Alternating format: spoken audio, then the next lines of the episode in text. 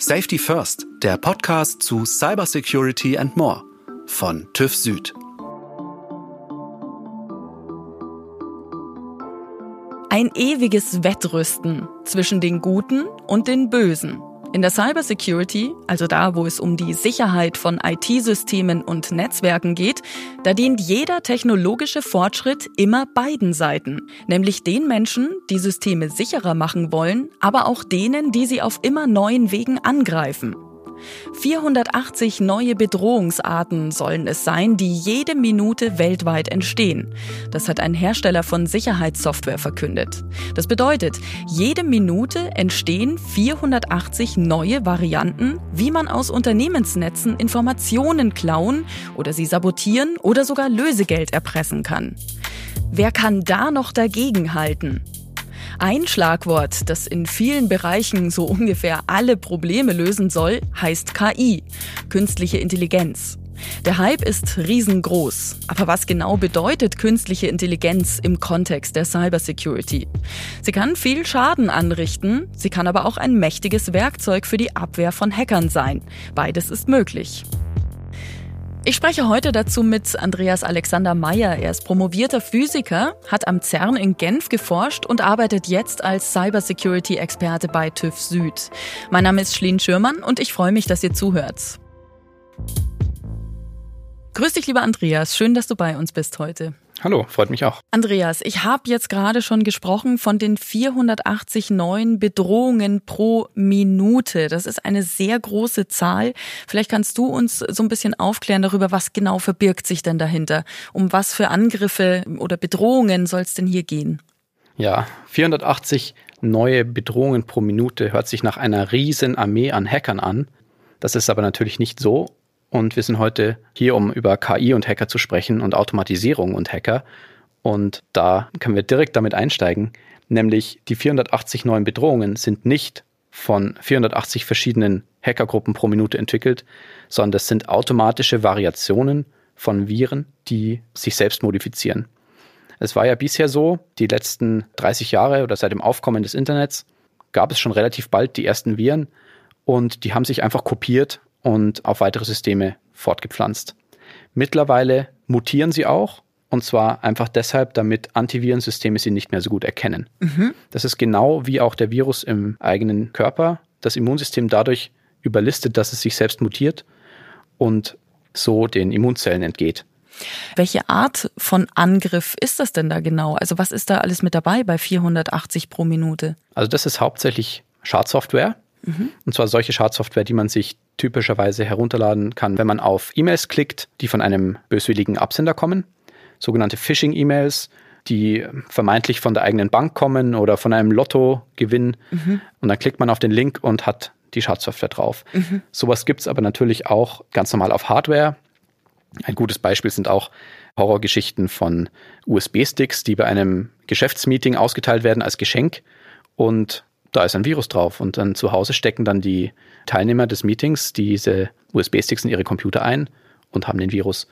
Also das sind hauptsächlich Viren, diese 480, aber dort draußen sind nicht nur Viren, draußen sind auch andere Skripte und Programme, die versuchen einzudringen und Informationen zu stehlen, Informationen zu verschlüsseln, um dann Lösegeld zu fordern, sogenannte Ransomware. Mhm. Und dort draußen herrscht ein regelrechtes Wirrwarr und eine Vielzahl an verschiedenen Angriffen und Anfragen auch. Starker Verkehr. Starker Verkehr. Würdest du dann sagen, dass die Bedrohungslage tatsächlich sehr hoch ist, also auch im Hinblick auf große Unternehmen oder für mich als Privatperson, auch im ganz kleinen Rahmen, äh, kann es meinen normalen kleinen WordPress-Blog beispielsweise erwischen? Absolut, leider. Und zwar ist es mittlerweile nicht mehr so, dass diese Angriffe gezielt ausgeführt werden, also dass sich in einem Keller fünf Jugendliche mit Kapuzenpulli zusammentun mhm. und sich den kleinen WordPress-Blog als Opfer raussuchen. Mittlerweile sind die Angriffe vollautomatisiert. Das heißt, da ist keine Manpower mehr dahinter und sie können skalieren ganz weit. Das heißt, breit gestreute Angriffe sind die Regel und je einfacher die Applikation ist, also das Programm, das man verwendet, desto einfacher kann man dann auch Ziel von automatisierten Angriffen sein. Wir sprechen ja heute vor allem über künstliche Intelligenz in der Cybersecurity. Was würdest du dann sagen, wie verändert diese künstliche Intelligenz die Auseinandersetzung zwischen dir als Sicherheitsforscher und den Angreifern? Also im Moment ist es eine Bewegung, die ganz massiv das Feld verändert. Wir sehen gerade eine Bewegung, die weggeht von der persönlichen und dedizierten Software oder Malware, Schadsoftware, die auf Systeme angesetzt wird. Und wir gehen hin zu breit gestreuten, aber trotzdem sehr oft leider erfolgreichen Angriffen. Das Ganze ist nicht möglich ohne diese künstliche Intelligenz. Das ist natürlich ein Buzzword, da muss man ein bisschen vorsichtig sein. Nicht überall, wo KI draufsteht, ist auch KI drin. Mhm. Eine gute Daumenregel ist, wann immer ein System einfach nur dadurch besser wird, dass es mehrmals ausgeführt wird, dann ist es wahrscheinlich KI. Wenn es immer das Gleiche macht beim Ausführen, ist es keine KI. Dann ist es einfach nur automatisiert. Dann ist es ein Skript, würde mhm. ich sagen. Einfach, es ist ein Computer, der dumm das tut, was man ihm sagt. Also wir sehen in der Hacker-Szene, wie überall eigentlich auf der Welt, in allen Technologiebranchen, und das Hacking ist nun auch eine Technologiebranche mit Margen und Beschäftigten halt im kriminellen Bereich angesiedelt, mhm. einen Weg hin zur KI und das kann man auf vielfältige Weise einsetzen. Jetzt hattest du schon gesagt, also es gibt diesen Unterschied zwischen KI und automatisierten Skripten. Die KI lernt dazu. Wie lernt denn die KI dazu? Also es gibt verschiedene Möglichkeiten. Dann kann ich mir zum Beispiel potenzielle Opfer heraussuchen und der Algorithmus lernt durch mein Feedback. Mhm. Also der Algorithmus schlägt mir ein Opfer vor und ich überprüfe das per Hand und sage ihm ja oder ich sage ihm nein. Und jedes Mal wird er ein bisschen besser. Und nach einiger Zeit habe ich dann einen Algorithmus, der mir von ganz von selbst die potenziell besten Opfer heraussuchen kann. Und das skaliert dann massiv. Dann kann ich ein Skript schreiben, ein automatisiertes, das diesen Input von diesem KI-System nutzt, um all diese Opfer anzugreifen. Also es gibt so viele potenzielle Möglichkeiten, wie man eine Website angreifen kann und so viele potenzielle Möglichkeiten, wie eine Website falsch konfiguriert sein kann, dass man die unmöglich alle durchprobieren kann, weil man eben nur ein paar Versuche pro Minute hat. Und die Auswahl von der optimalen Angriffsstrategie, die muss typischerweise jemand tun, der extrem viel Erfahrung hat. Deshalb kann auch nicht jedes Kind ein erfolgreicher Hacker werden, weil man braucht wirklich viel Erfahrung. Außer man lernt aus erfolgreichen Hacks, die in der Vergangenheit durchgeführt wurden, und lässt eine KI lernen, was für einen Angriff man auf welches System am besten durchführt. Mhm. Und das wird gerade extrem entwickelt und das kommt in den nächsten Jahren immer mehr. Also kann man sagen, die eine Seite lernt auch immer von der anderen Seite. Absolut. Das ist ein Grundprinzip, das sich in sogenannten GANs, Generative Adversarial Networks, mhm widerspiegelt. Das ist eine Art von neuronalen Netzwerken oder von KI, wenn man so will, wo es eine Seite gibt, die Vorschläge machen darf und eine Seite, die entweder akzeptiert oder verwirft. Und in dem Fall, wer die Seite, die Vorschläge macht, wäre der Angreifer mhm. und die Seite, die akzeptiert oder verwirft, ist der Verteidiger. Und so kann man ein System bauen, das einen Angriff versucht und dann schaut man, ob der Verteidiger diesen Angriff entdeckt. Und wenn nicht, dann muss sich der Verteidiger verändern und wenn ja, dann muss sich der Angreifer verändern. Und ich glaube, da geht der Trend für die Zukunft hin, dass wir Systeme haben werden, die viel besser sind als ein Mensch, darin Verwundbarkeiten zu entdecken und sie auszunutzen, aber auch auf der anderen Seite Systeme, die viel besser sind als ein Mensch, einen Angriff zu entdecken und ihn auszuschließen. Das heißt, mit dem, was du entwickelst, du entwickelst ja diese Art von Security-System, machst du dich selbst arbeitslos. Ist das so, wenn wir in die Zukunft blicken, in die weitere? Ja, im Prinzip ist es eigentlich nur eine Verschiebung von Arbeitstätigkeit. Mhm. Es ist erstens eine Sache, die man nicht aufhalten kann, weil wenn der Angreifer KI benutzt, muss es der Verteidiger auch tun. Also der, der aufhört, verliert. Der, der aufhört, verliert. Mhm. Man kann dann hoffen, und so ist es wahrscheinlich auch, dass die gute Seite mehr Ressourcen hat, um sich zu verteidigen und die eigene KI besser zu entwickeln. Und dahin werden sich dann auch die Jobs verschieben natürlich der zukünftige Hacker, der wird dann weniger selbst am Terminal Passwörter ausprobieren per Hand, sondern er wird dann mehr seine eigene KI trainieren. Also ihr als menschliche Sicherheitsexperten könnt selbst mit der KI irgendwann einfach nicht mehr mithalten, sondern ihr seid diejenigen, die zuständig sind, die KI zu füttern mit Daten und weiteren Informationen oder in verschiedene Richtungen zu lenken. Ist das der künftige Job der Menschen in der Cybersecurity? Das könnte gut sein. Das ist ja ein generelles Thema, auch heute schon wo wir sagen, Daten sind das neue Gold. Google wäre ohne den Datenschatz nichts wert, Facebook auch nicht. Und deswegen kommt es ganz kritisch darauf an, dass man die richtigen Daten auswählt und den Computer auf die richtige Art und Weise mit dem richtigen Algorithmus versorgt, dass er die Daten nutzen kann. Wir haben bis hierhin gelernt, Sicherheitsforscher haben ohne die Hilfe von KI also praktisch gar keine Chance mehr, gegen die immer neuen Bedrohungen anzugehen. Für uns als Nutzerinnen und Nutzer, ob privat oder im Unternehmen, ist es aber erstmal auch wichtig, die Basics zu verstehen. Wer sind die Akteure hinter den Angriffen? Wie greifen sie an? Und was sind ihre Ziele?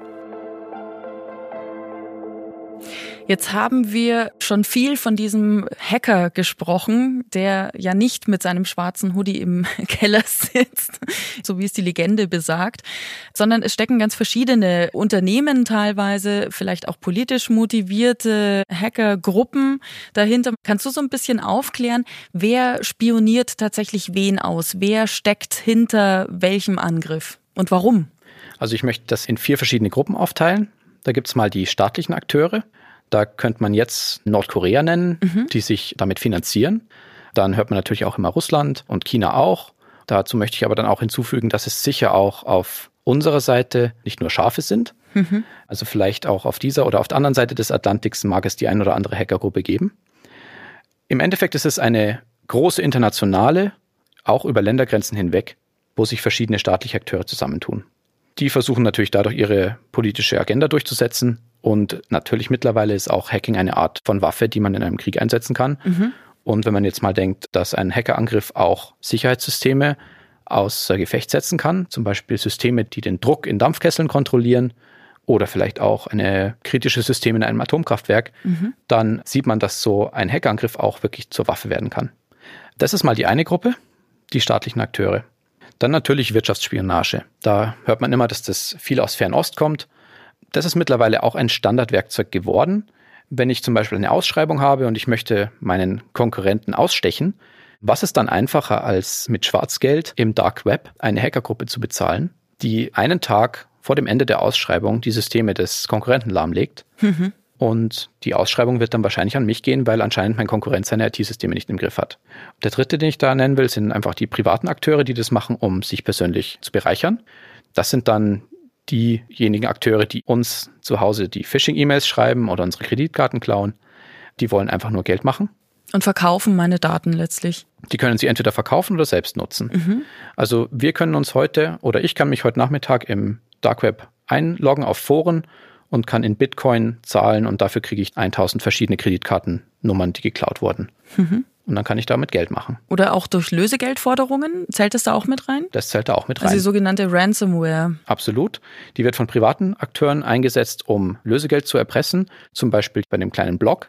Wenn man nicht alle seine Posts verlieren will, vielleicht hat man kein Backup, dann muss man eben 1000 Euro zahlen. Das ist ja auch schon im ganz großen Stil passiert. Krankenhäuser wurden da angegriffen, aber auch öffentliche Verkehrssysteme lahmgelegt über Ransomware und wurde dieses Lösegeld dann letztlich gefordert, um eben an solche Daten wieder ranzukommen. Genau.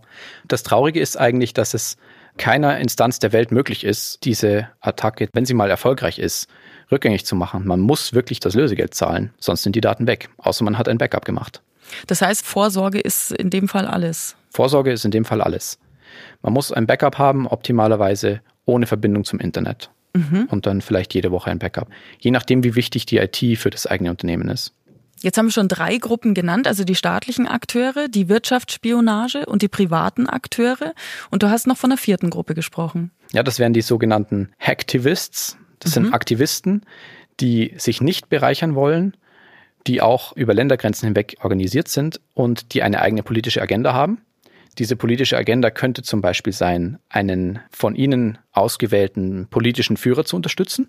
Das sehen wir zum Beispiel mit den teilweise nicht staatlich organisierten russischen Trollgruppen. Das sind Hacktivists, sofern sie nicht vom russischen Staat bezahlt werden. Die auch so Stimmung machen im Netz, in sozialen machen. Netzwerken beispielsweise. Ja, mhm. das geht aber auch bis dahin, dass zum Beispiel Atomkraftwerke laufend unter Beschuss stehen von sogenannten Hacktivists aus der Anti-Atomkraftbewegung, mhm. die versuchen, ein Atomkraftwerk lahmzulegen, um ultimativ dann Angst zu verursachen und die schnellere Abschaltung zu fordern. Das gibt's bei allen möglichen Themen, wo es Aktivismus gibt, gibt es auch Hacktivismus. Diese Angriffe verursachen ja auch einen erheblichen Schaden. Da geht es ja auch richtig ins Geld. Wie viel ist das ungefähr? In den letzten zwei Jahren sind in Deutschland durch Ransomware-Angriffe und Lösegeldforderungen und auch durch IT-Ausfälle aufgrund von diesen Angriffen ein gesamtwirtschaftlicher Schaden von etwa 50 Milliarden Euro entstanden. Also das ist eine Zahl, die wirklich verblüfft, die aber auch zum Handeln auffordert, denn diese Zahl wächst nämlich pro Jahr um 10 Prozent. Hm. Und die entsprechenden Investitionen für Cybersicherheit sind oft noch nicht da, weil das Bewusstsein noch fehlt. Wie kann man denn da den Anschluss nicht verlieren? Also wenn man jetzt sagt, ich kenne mich nicht besonders gut aus, wo rein muss ich jetzt dann investieren? Worüber muss ich mich genau schlau machen? Das ist ja alles ein sehr weites, sehr großes Feld. Das kommt ganz entscheidend auf den eigenen Geldbeutel an und auch auf die eigene Zeit, die man investieren möchte. Wenn man viel Zeit hat und sich dafür interessiert, dann kann man sich die aktuellen Sicherheitsberichte runterladen, die zum Beispiel das BSI, das Bundesamt für Sicherheit in der Informationstechnik, veröffentlicht. So viel Zeit hat natürlich nicht jeder, weil man ja mhm. auch sein eigenes Gewerbe vorantreiben muss. Was man sonst noch tun kann, ist auf jeden Fall in moderne und modernisierte Software zu investieren. Also ein ganz wichtiger Punkt ist zum Beispiel, den auch leider noch viele nicht durchgeführt haben, das Upgrade von Windows 7 auf Windows 10. Also wer heute noch mit Windows 7 arbeitet, kann sicher damit rechnen, dass es ihn eines Tages treffen wird. Den wird es eines Tages treffen, vor allem weil Windows 7 auch in Kürze nicht mehr unterstützt wird von Microsoft. Das heißt, es gibt keine Sicherheitsupdates mehr, keine Patches, die das System verbessern können, damit das System dazulernt gegen künftige Angriffe. Genau, alle Sicherheitslücken, die ab da entdeckt werden, bleiben einfach ungestopft. Die Tür bleibt offen die bleibt offen. Sozusagen. Und das zweite ist die Passwortauswahl. Mhm. Meistens werden heutzutage auch gar nicht mehr 10.000 Passwörter ausprobiert, eben weil man es nicht mehr kann, sondern man probiert nur ein einziges aus und dann ist das das Richtige. Und zwar deshalb, weil man als User sein Passwort bei mehreren Services verwendet hat. Und wenn einer von diesen Services gehackt wird, zum Beispiel LinkedIn oder Dropbox oder irgendein kleiner Service, und es wird dadurch eine Liste von Accountnamen mit Passwörtern veröffentlicht. Dann ist diese Liste erwerbbar im Darknet und später auch öffentlich verfügbar, sodass man dann eine Zuordnung von E-Mail-Adresse und Passwort hat. Und wenn man jetzt die gleiche Passwort-E-Mail-Adressen-Kombination bei verschiedenen Websites benutzt, dann ist das natürlich ein einfaches Einfallstor und dann muss der Hacker nicht mal wirklich hacken. Der weiß das Passwort und probiert es aus. Was würdest du generell sagen? Welche Rolle spielt denn das Thema Passwortsicherheit überhaupt noch? Es gibt ja immer neuere Systeme auch. Ja, mittlerweile sieht man das ja immer öfter, dass es Multi-Factor Authentication gibt oder Two-Factor Authentication. Mhm. Das, das, heißt, heißt man, man braucht zwei nur, Faktoren, um sich anzumelden. Mhm. Ja, man braucht nicht nur ein Passwort, sondern man braucht vielleicht auch noch einen Fingerabdruck oder man braucht eine Handynummer, wo man dann einen Bestätigungscode geschickt bekommt als SMS. Diese Multifaktor-Authentifizierung, die wird sich immer weiter verbreiten, weil man dadurch eben das Risiko eines erfolgreichen Angriffs massiv verringern kann. Und generell ist die Einschätzung in der Technologie-Community so, dass Passwörter eigentlich nur ein temporärer Weg waren, den wir eingeschlagen haben, weil wir damals noch keine bessere Möglichkeit hatten. Aber in Zukunft wird es abgelöst werden durch andere Techniken. Zum Beispiel? Zum Beispiel Gesichtserkennung, Fingerabdruck. Vielleicht ist es irgendwann auch möglich, ein Endgerät mit einer ID zu versehen, sodass man dann sagt, ich möchte nur meinen Computer erlauben, sich in meine E-Mails einzuloggen. Das kann dann auch wirklich nur der Computer tun und jeder, der den Computer nicht hat, kann es nicht. Das heißt, das ist schon mal ein massiver Sicherheitsvorteil, weil bei Otto Normalverbraucher wird niemals jemand einbrechen und den Computer stehlen, um die E-Mails zu lesen. Mhm. Sobald wir da sind, ist in diesem Fall wahrscheinlich das Argument, ich bin ein kleiner Fisch, wieder gültig. Wie wird sich denn die Cybersecurity in Zukunft weiterentwickeln? Wird das alles künftig von Algorithmen geregelt sein oder wird es doch noch viele Menschen geben, die daran arbeiten? Also ich denke beides. Es wird alles von Algorithmen geregelt sein und es wird aber gleichzeitig auch viele Menschen geben, die diese Algorithmen steuern und die sie verbessern und auch die den Algorithmen die richtigen Startparameter abgeben. Generell denke ich, dass es wohl in Zukunft für Cybersecurity-Anwendungen einfach wahrscheinlich in die Richtung gehen wird, dass man auf Knopfdruck dann ein Ergebnis bekommt, sicher oder nicht sicher, so wie auch der Angriffer auf Knopfdruck versuchen kann einzubrechen und dann ist er entweder drin oder nicht. Das erfordert auf der Verteidigerseite hohe Investitionen. Und dann ist natürlich auch die Frage, wer möchte diese Investitionen tragen? Mhm. Das sind viele, viele Millionen, wahrscheinlich Milliarden, die da investiert werden müssen. Das kann nicht jedes Unternehmen einzeln für sich tun. Genau. Nicht mal ein Sicherheitsunternehmen kann das einzeln leisten. Und deswegen wird es wahrscheinlich in die Richtung gehen, dass das zentral gemanagt werden muss. Und da gibt es schon Beispiele. Zum Beispiel in Singapur kümmert sich der Staat um die Cybersicherheit seiner Unternehmen mhm. und macht die Investitionen und jedes Unternehmen muss dann sich an die Regularien des Staates halten.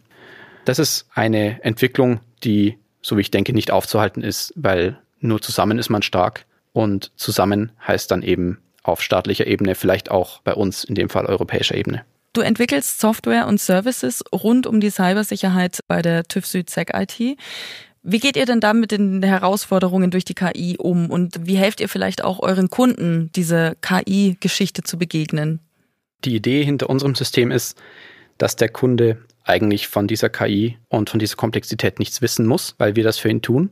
Im Endeffekt sind wir laufend dabei, die neuesten Entwicklungen sowohl auf der Angreifer- als auch auf der Verteidigungsseite zu sichten, mitzunehmen und dann in unser System zu integrieren, sodass am Ende die Vision ist, dass man ein System hat, dieses System, wo ich vorher schon davon gesprochen habe, ein Klick, man wird gescannt und man kann dann zu 99 Prozent Sicherheit sagen, ich bin sicher oder ich bin nicht sicher. Und wenn ich nicht sicher bin, muss ich A, B, C und D tun, um sicher zu werden. Andreas Alexander Meyer, Data Scientist und Cybersecurity-Experte bei TÜV Süd SecIT und das Wettrüsten zwischen Angreifern und Sicherheitsforschern. Wir haben vor allem darüber gesprochen, wie künstliche Intelligenz sowohl künftige Cyberattacken verändern wird, als auch die Abwehr dagegen und wie man sich als Unternehmen oder Privatnutzer darauf einstellen kann. Herzlichen Dank für das Gespräch. Danke. Wenn ihr Fragen habt, Anregungen oder Themenvorschläge, schreibt uns einfach eine E-Mail an podcast.tüv-süd.de. TÜV und Süd mit UE. Und wenn ihr in Zukunft keine Folge verpassen wollt von Safety First, dann abonniert uns einfach bei Apple Podcasts, Google Podcasts, Spotify oder überall da, wo ihr Podcasts hört. Wenn euch der Safety First Podcast gut gefallen hat, dann freuen wir uns natürlich sehr über eine gute Bewertung. Herzlichen Dank fürs Zuhören und bis zum nächsten Mal. Safety First ist ein Podcast von TÜV Süd. Moderation Schlien Schürmann. Redaktionelle Umsetzung und Produktion Ikone Media. Alle Informationen zu unseren Themen findet ihr auf www.tüv-süd.de slash podcasts.